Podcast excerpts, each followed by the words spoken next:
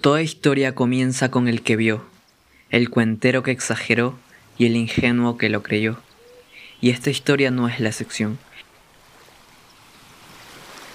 Cuando vives cerca del mar, puedes apreciar todo el tiempo, sonidos, olores, sensaciones fascinantes, pero un día, luego de una larga plática con mi abuelo, pude escuchar un sonido único, un sonido especial, él, mi abuelo Carlitos decía siempre que si llego a escuchar el canto de una sirena, esos seres que son mitad mujer y mitad pez, es mejor que esté en tierra, porque de no ser así, ese canto atraería cualquier embarcación y quién sabe qué podría suceder.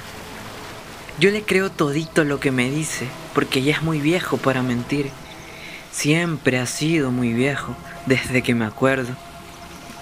En esta larga plática que tuve con mi abuelo Carlitos, me contó que hace muchos años, en los tiempos de mi tatarabuelo, ese mismo sonido, ese llanto o canto dulce de las sirenas se escuchaba por siete noches cada año.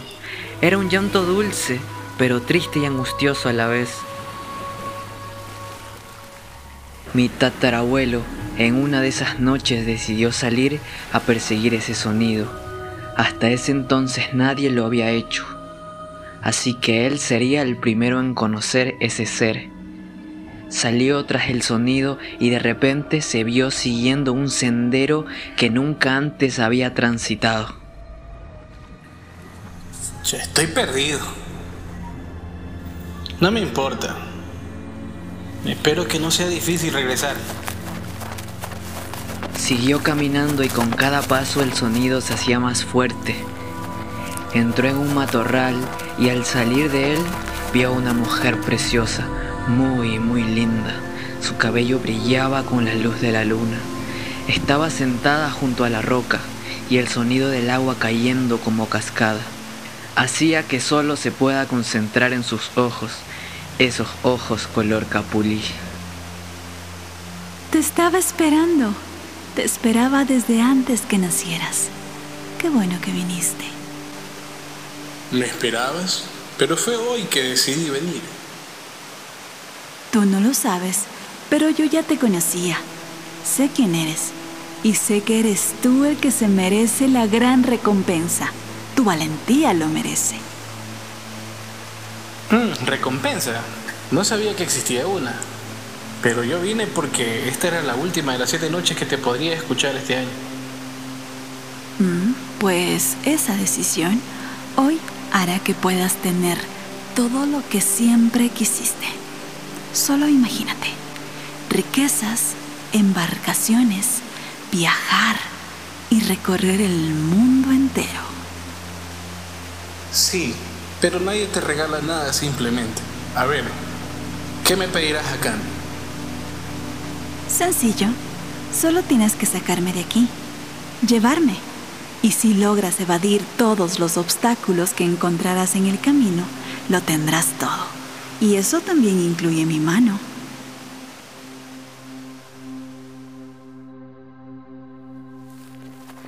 Sin pensarlo, mi tatarabuelo bajó el cerro y según cómo avanzaban los árboles se convertían en gigantes con brazos de hierro que lo golpeaban las hojas del piso en cucarachas, alacranes y esos matorrales, esos por los que pasó cuando encontró a la muchacha, se convertían en monos locos que los querían morder. Todo estaba muy extraño hasta que escuchó un...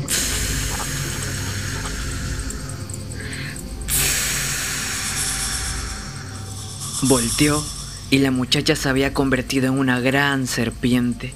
Mi tatarabuelo, de lo sabido que creía ser, se quedó sin palabras, sin una palabra. Su reacción fue lanzar a la muchacha de su hombro y correr como si hubiera visto al diablo. ¡No! ¡No huyas, cobarde! ¡No huyas! ¡Ven por tus tesoros! ¡Ven! Corrió tan rápido que en un abrir y cerrar de ojos estuvo en el pueblo. El tata solo cogió sus cosas y se fue de ahí. Ya saben, por si las moscas. Y así fue como llegó a esta playa, y así fue como nacimos todos nosotros. Mi abuelo Carlitos siempre que cuenta una historia se queda dormido. ¿Sí se dan cuenta por qué digo que está muy viejo?